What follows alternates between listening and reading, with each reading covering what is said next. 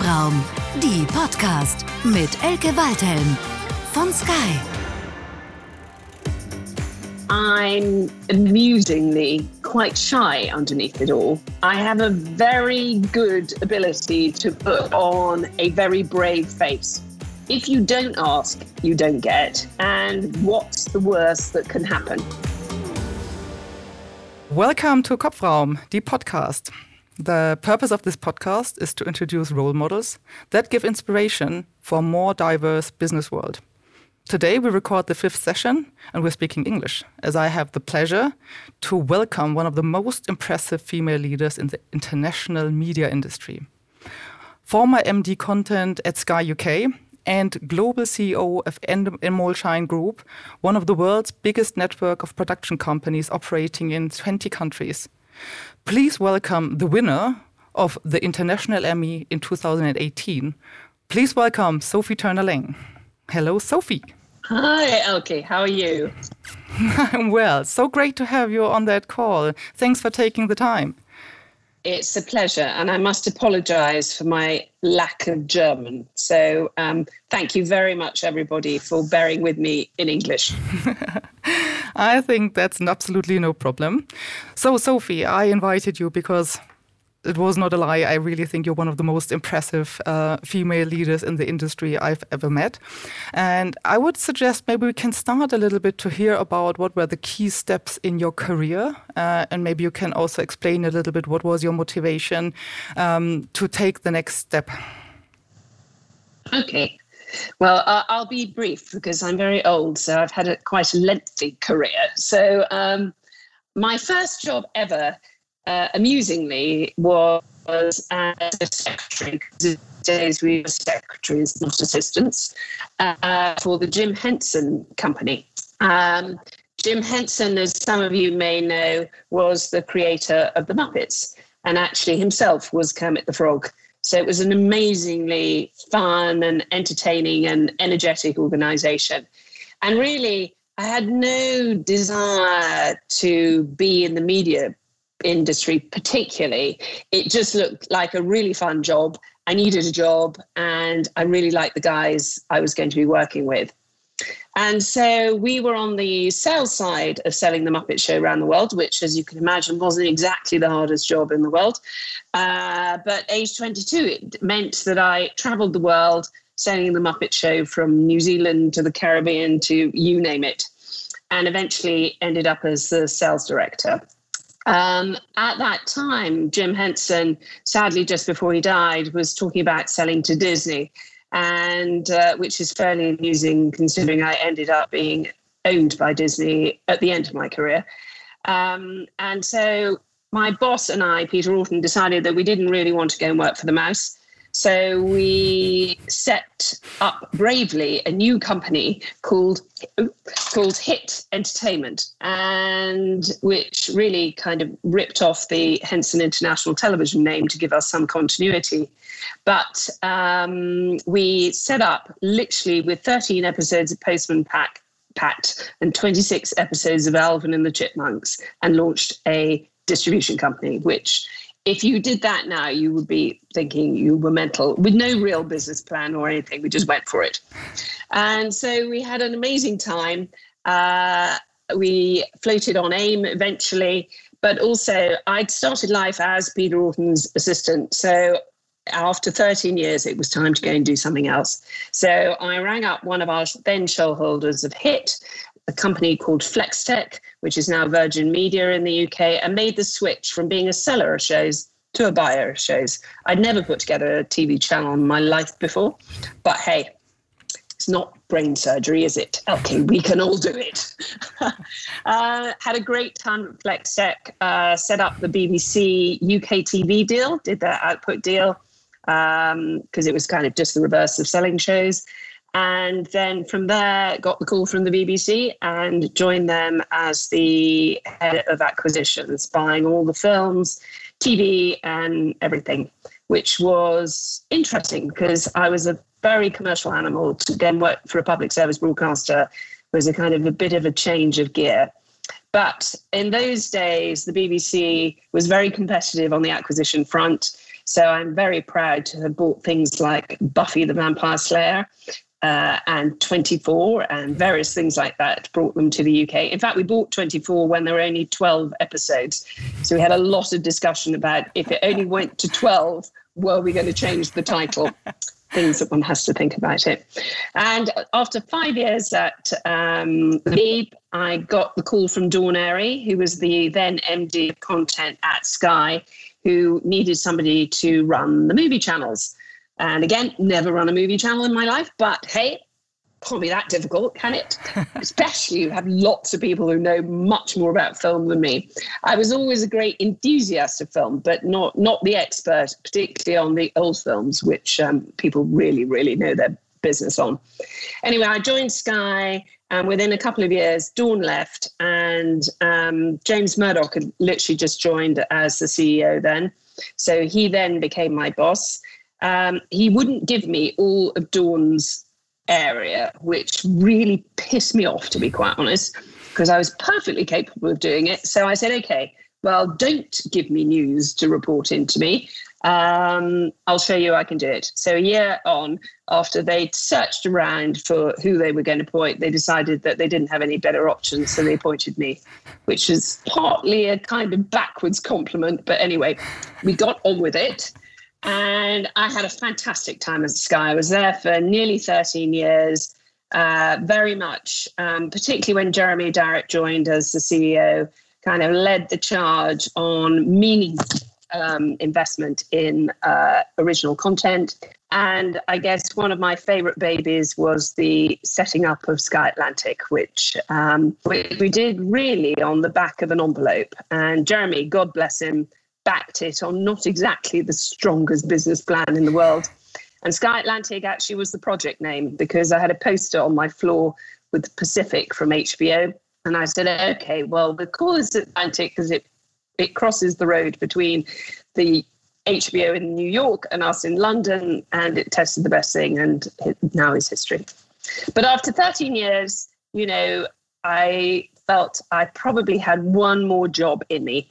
And although it was a great luxury to work at Sky, very fast moving, great pace, really smart people, um, I really wanted a challenge to do something different.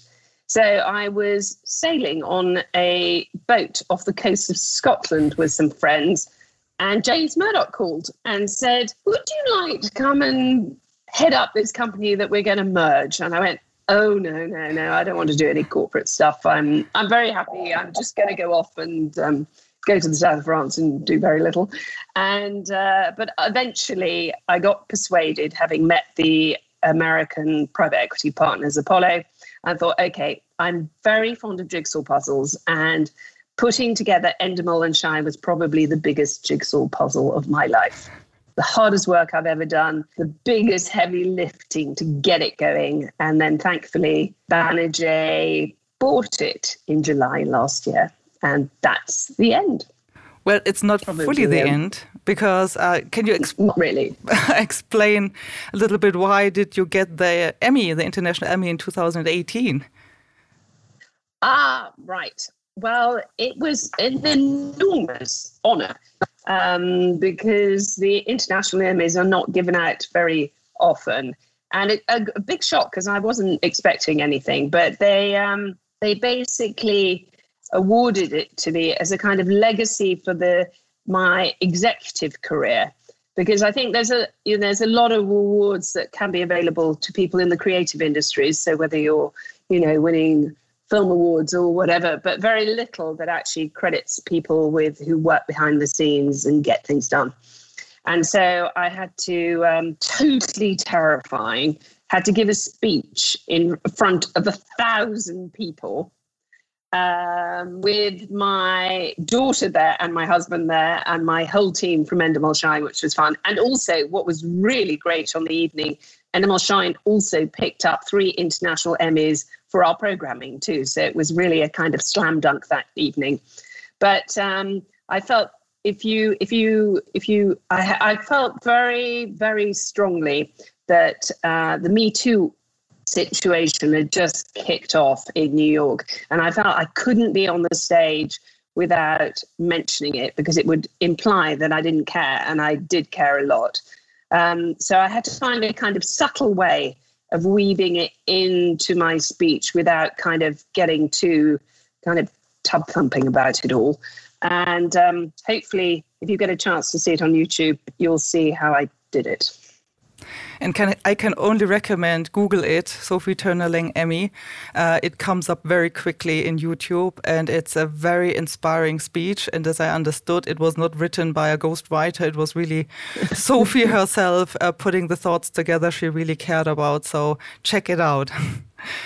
So my next question is now, Sophie. It sounds like in five minutes all these things just have happened, and you know you were just yeah, you know when you were five year old, you were already clear I want to become a global CEO, and then it just worked one after the other. I mean it.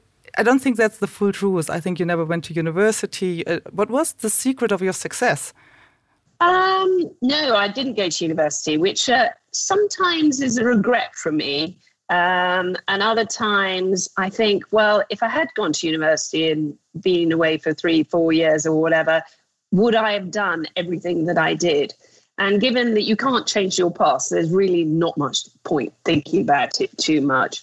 I think the thing was that although I'm amusingly quite shy underneath it all. I have a very good ability to put on a very brave face. So half the time, I'm never quite sure whether I can really do anything. And I'm like all women out there, have a kind of terrible imposter syndrome issue occasionally. But the thing is, you just have to push that aside and just get on with it. And I came to the view that if you don't ask, you don't get. And what's the worst that can happen? Because as I'm always saying, we're not in the brain surgery business, so we're never going to kill anybody. But we could screw things up, and you obviously learn by your mistakes. So my my feeling was that certainly there's about there's an element of timing in your career for when you move, what happens, but the most important piece, I think, is grasping every opportunity that is there. And if you don't feel those opportunities are there, go after them. You know, I always say to people that as far as I know, I've never had a boss that was telepathic. So you need to tell your boss the kind of things that you'd like to do. So at the BBC, for example, um, although I was the head of acquisitions, I also, during my five years there, was the director of business affairs the acting director of marketing and the acting director of television. So, um, and those were all because I said, i can do that. Let me have a go. And I don't know, people believed me that I maybe could, and so off it went. So, having a belief in yourself that you can do it, even if you're a little unsure on inside, is how you make things happen. And training on the right face when you ask for it. That's my takeaway from today. but you were one of, um, you know, the still too few, I would say, female leaders in the in the industry. I mean, did that ever come across as as a as a specific challenge, or was it just you were just the way you were, and that what made you so successful? Yeah, I guess I've maybe I've always been a bit one of the boys. Um, you know, nothing worries me too much, and you know i am brave and push myself. It is it is just tragic though still given the ancient age i've reached that i'm still sitting in rooms. And you know i was only on a zoom call yesterday. Where i was the only woman out of 16 men. And you're thinking what why is this still happening? For goodness sake. Um and McKinsey's were doing some update on some research that they've done on a project I'm working on, and they had not one woman. And I almost thought, I'm just going to fire them from the project if they cannot be bothered to find some women to put on the team. It's ridiculous. I mean, speaking of diversity, you have worked now very internationally. What were your observations about different territories, countries, cultures? How this have you experienced big differences and is there something you have learned and then changed the way you managed um i think yes there are very, very big differences because if you look at Latin America, although interesting in media, there are quite a few women producers coming through, but the um, the echelons of the broadcasters are still predominantly male. Um, I was pretty shocked um, when I first went to work for Endemol Shine because every Sunday I used to fly to Amsterdam because we were headquartered there, so I could work in the headquarters probably Monday and Tuesday. And the the thing that really did amaze me because the Dutch are very egalitarian by nature. Um, is no senior women at all, not one on the management team. And the only women there were assistants. And partly it's because um, the women, if they've got children, don't work full time. So they're working three, maybe four days. And therefore, I guess, get passed over for promotion. Anyway, I wasn't having any of that. So we introduced quite few women to the senior management team, needless to say. Uh, Emma Maloney, who is my lawyer at Sky, and Nicola Bamford, who I work with at Sky, and a fabulous HR lady from uh, Philips, who was Czech. Um, and we just had to get people to understand that you need to work differently. I think what is so interesting about, you know, the impact of the pandemic and the working life and working from home, because you know, having small children, and in the UK at the moment, the schools are shut, so they're having to homeschool as well as work. You know, talk about multitasking. That is absolutely exhausting. But I think hopefully now bosses will be much more relaxed about people flexi working. I, I personally believe and love being in an office because I love people. But I also think there are some people and some tasks that you maybe do better and quicker and more productively if you're at home and have less distraction if you haven't got three children under the age of seven. So it's going to be fascinating to see post pandemic, hopefully, as we move out of this nightmare how how things change and how we as leaders change things to make things better for people. Because ultimately that's what you want to do. You want to make your company strong and you want to make your people happy Absolutely. And I also hope we don't come back to our five days a week in the office, at least mandatory. I think a bit more flexibility also creates more room for creativity. I agree. But now that you made the example about uh, uh, mothers, so you have two childs yourself, um, is there a specific tip or recipe you can you can share here? You know how you balanced it out so well. Well, I, I, always say there's no such thing as work life balance because ultimately you're five days at work. And as far as I know, the weekend's only two days. So there is no balance. Um, I, I think I've got an immensely supportive and very long suffering husband who definitely shared the duties with me. And I'd encourage everybody who's younger and thinking about having children there's never a perfect time. Just go for it. Because A, you don't know how long it's going to take you to get pregnant. And then you figure it out when it all happens. And the great thing is, you know, one of the questions you asked me earlier, uh, Elke, was what what's changed for women? I think what has changed enormously is that organizations are now very supportive, particularly Sky, of women having children and a career, which certainly wasn't the case when I was there. You were kind of Brit of the an anomaly. And a great friend of mine, Belinda Menendez, who's at uh, NBCU, she and I used to take our children to Cannes to MIP and MIP TV and have them in an apartment and they'd wander around the beach and then we'd go back again. And so, uh, you know, she she brought hers over from Los Angeles, so um, that was quite something. But interestingly, they've remained firm friends since those days of two-year-olds on the beach. so the right partner and the right friends also in business seem to be a very good combination. yeah, I think yeah, I'm I'm probably uh, a, a, kind of lone voice on this, but one of the things that slightly worries me is that people take a lot of maternity leave. And I think actually what they should have is flexible time when they've got very small children rather than being out altogether because gosh you know working aside the tech everything moves so fast that in a minute you're kind of out of it and i think it's quite important that there is some kind of staying in touch with people when they go on maternity leave and try and encourage them a bit to come back in earlier because a year is a long time to be out of the business.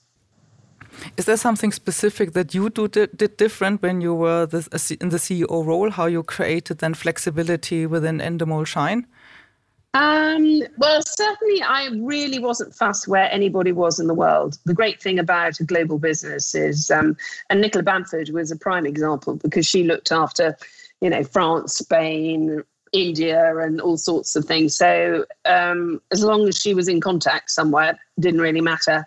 The only thing I may, got everybody to promise that it didn't matter where they were in the world, they had to they had to tune in to the kind of senior management meeting and things like that, irrelevant of what time it was, because I think one things that you that I learned, especially with Endemol Shine, because we were about four thousand people in twenty two countries. In fact, it was thirty when I first started. Um, excuse me, and trying to make sure that everybody knew what was going on on different time zones was super complicated in the end, I ended up putting one comms person in London and one in LA so that we covered 24 7. And that seemed to work pretty well. Sorry, I'm just going to cough again. I'm going to come off. You, you asked me a question while I cough. Sure. I just would like to broaden the question a little bit. If you have so much experience as a leader, I mean, what, what, what, what in your point of view are the key things that make a leadership style successful? It sounds like communication is something that you took very, very serious. But what else are the things you think a good leader should bring with him or with her uh, to manage, you know, a broader business? I think you have to be true to yourself. You know, we we all have various role models that we admire, and you want to take the the small bits out of there but ultimately, at the end of the day, you need to be you. Because I think if you're not true to your own values, and mine are very much about integrity and honesty and fairness, um, sometimes at, at, the detriment, um, I think people see through that. And I also think, you know, I inherited a company where nobody ever told anybody what the numbers were. And how can you ask people to dig deep sell 55 more shows and all this kind of thing if you're not telling them where they are the whole time. And you know, from day one, we released the monthly numbers and it didn't leak once. So I think trust is a big thing, but you know, you have to earn people's trust and it takes a while to trust them, particularly when I had slightly, you know, the Endemol team and the Shine team all thinking that they were better than the other, but quite frankly, they were all the same. Uh, just slightly different culture because you know Shine was all very glamorous and looked a bit like Liz Murdoch, whereas Endemol was very Dutch. there we go.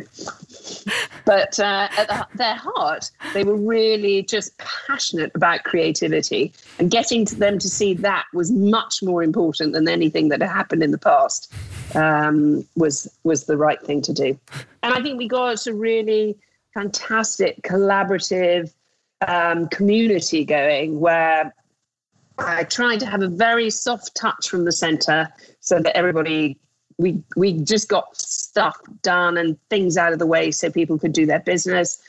Um, but for me, the sharing of ideas was one of the most fun and most exciting about that because you just never knew where that really fantastic new idea was going to come from. And um, just thinking it only came from the major European countries was a mistake. So, as you have seen so much of the creative part of our industry, so why is it so difficult to find the next big hit? Because we don't know it. That's the thing. You know, the, the, the joy of being in the creative industry, it's like being a magician. You um, try and put all the right elements into that potion and sometimes they just light up and light up the skies, and sometimes they fail. And there's no good. Re- there, obviously, if it's really terrible, it will fail. But nobody ever sets out to make a bad show. Um, so it's it's uh, it's a bit like souffles. Some of them rise and some of them don't. And uh, the programming world is very much like that. But I think what you're trying to do, you know, especially having been a commissioner for such a long time too, you're trying to mitigate risk by putting in as many of the right elements as possible, whether it's the right story, the right actor, the right director, whatever it may be, the right non scripted format. Um, but then you've got to trust the producers to get on with it because so much of it happens as they shoot. You can't you can't allow for that or put rules in. Thank you, thank you. That's really helpful because uh, I think you're very right. But I used the souffle picture next time I discuss here with my boss about the next programming idea. well, as you do MasterChef, it's very, very, very very appropriate. Absolutely, absolutely. Um, so it's now less than a year, Sophie, that you stepped down from the CEO role. Uh, do you miss it? No, good lord, no. Actually, um, being on an aeroplane every single week of the year uh, was initially great fun because you got I because I'd started my life selling programs all around the world. So to get back to that thing of, of visiting the world was wonderful but it's exhausting. And um, you have to, and I think again, this pandemic has made us really force the thought process about whether um, one needs to travel as much.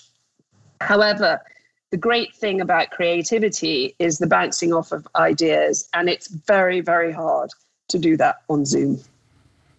I agree. I miss meeting people that are not in this building when I'm here. But Sophie, let me finish that session with the three sentences I ask mm-hmm. all my guests to complete, and I hope I can translate them properly uh, into into English. because the first one I actually had to had to look up. Um, so if you would be the empress, not the emperor, the empress, sorry, because content is queen and not king. Just quoting you from a from a note you had on on MIP once. If you would be the empress of let's say Europe, just to bet we all feel included, and you could just make any change to the laws or the way we live, you could. What would you do? So let me start the sentence again and you finish it. So if I would be the empress of Europe, I would make sure everyone was vaccinated as quickly as possible. Because without that, we're never going to return to normal. And we need the whole world to get those. So the richer countries have got to help out the poorer countries. Um, I would still carry on striving for pay parity, salary equilibrium between men and women if they're doing the same jobs, because we're still not there yet and not a great one for quotas on insisting um, that you have X percent of women or whatever, but it's it's got to get better. And um, I'm not sure we found the right route to do that, but um, those at the top have got to make it happen. Um, and I'd put the UK back into Europe. As I was a definite Remainer. no, I'm totally with you. I would vote for you, but you can't elect an empress. That's now the problem. so let me let me um, ask you to finish the second sentence, which is a bit odd. Um, so if I would have been born as a man, I would. I don't think I actually would have done much different, to be quite honest. I, have never found uh, gender has been an issue for me in in my career at all, and probably I wouldn't have got that first job as a secretary at the Muppets if I'd been a man, um, and that's where it all started. Uh, I think life is all about, as I said before, life is all about seizing opportunities. So I'm not sure that that is related to gender. You don't you don't wait to, to be asked. You've just got to get things moving yourself and take responsibility for your own career. It's not for your boss to work out your career, it's for you. And also, I think um, the world is there for taking. So just get on with it. I, and also, lots of people are very happy in the role that they're in. They, you know, lots of people. I, I didn't set my hat on being a CEO. It just kind of happened that way. Um, but I wouldn't have. I never woke up. I never ever have had a career plan um, because I think that's too limiting. Because if you set a kind of plan that I must do this or be doing this job by that time, a life doesn't happen like that, and also I think you you shut yourself off from all sorts of weird and wonderful opportunities that could be on the left and the right that you just let pass by. So you want to be open to all things and just try everything and hopefully persuade people to let you do it. That's it. That is the big thing. But I think that's brilliant advice, especially in a world that is so changing uh, and is in a in a transformation like the whole media industry. So we don't know exactly, you know, how the world will happen and how our our customers will want to consume their content. So I think it's it's really important to just jump on opportunities and not have a plan uh, for the next five years. And if it fails, then you know you're puzzled. or cross. Or cross. Um, so my last uh, sentence I would like to ask you to to finish is the following: The next generation of women will have an easier start in the business world because they won't be the only woman sitting at the boardroom table. Uh, and for me, that is really important. Um, I absolutely fundamentally believe that men and women make decisions differently. And having that doesn't have to be a balance, but just either both both sexes well represented means that you get a very good discussion about risk and uh, you know and concern for people and all sorts of different factors um, which is very important when you're looking at a company. And if you have a healthy happy company you'll have a very healthy bottom line. It's absolutely been proved not over and over and over again. I think, as I mentioned earlier, I think the the one thing that will be easier for the next generation of women is having children and a career. I think there's absolutely no hesitancy about that now. There, there's probably some companies in the depths of the UK and Germany that are boys only, but um, and obviously, remember for small companies, maternity leave is really hard to manage. So if you're in a small company, you have to be quite flexible about how that is going to be because there may be only six of you in the office and losing a sixth of your workforce is um, is very hard to deal with. Um, the upside of lockdown is that office dressing is much more comfortable. I'm no longer teetering around in my Pradas, although um, it's kind of nice to do now and again, but one doesn't have to do it for the office. Um, and I think the things that will be a little more challenging actually for women, because I don't think it's always always easy, is um, there's a common assumption by the next generation two down, I think, for me, that life has to be perfect. Uh, you have to be perfect at home, you have to be perfect at work. But actually, we're human beings and we're never perfect. Um, so the best advice I can do is just can give is really to do your best. Work as hard as you can at work and do your best at home. And it does not have to be perfect. Uh, my two children, who are now about to be 32 and 28, would absolutely acknowledge that I was never the perfect mother, but it was a lot of fun. So, um, and they're very happy, healthy, and working hard. So, uh, I feel I've got them through to their lives. So, that was the main thing. Brilliant. Thank you, Sophie. So that, I think that was really inspiring. Uh, were a few takeaways for me. I hope for everybody who listened in. So thank you so much for taking the time. Pleasure. And let's get healthy through this pandemic. And I hope I see you soon in person. That would be fantastic. Das war Kopfraum, die Podcast mit Elke Waldhelm von Sky.